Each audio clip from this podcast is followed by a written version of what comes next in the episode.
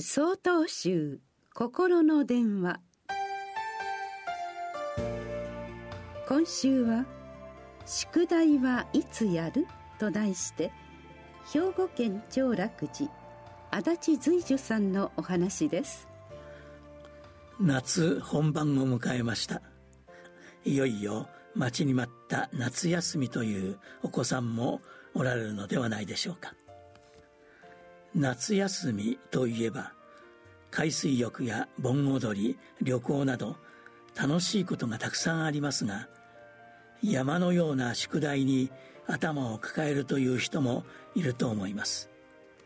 でもどちらかというと悩みを抱えるのは親御さんの方かもしれません。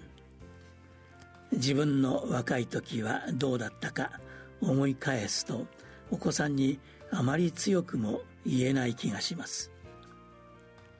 昨年のお盆でのお話です。親子でお参りに来られたお母さんが私に言われるのです王将さん聞いてください。今日はもう24日。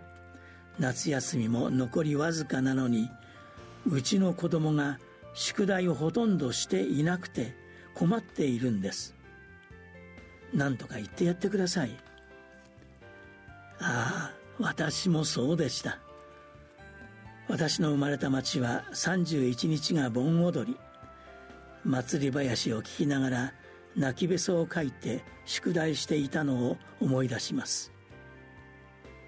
それは置いといて深刻そうに言われたので私は娘さんに恐る恐るなぜ宿題をしないのか聞いてみました。すると彼女が元気に答えてくれました王将さん私は給料の出ない仕事はしないんです。そんなのどこで覚えたの？返す言葉がありませんでした私たちは時に対価を求めて行動します。満腹を得るために食事をする。成績のために努力をする。しかしそれは本当に自分自身の幸福へとつながっているのでしょうか？私たちの修行といえば座禅ですが座っている時だけではありません。日常生活の全てにおいてただ邁進することも修行なのです。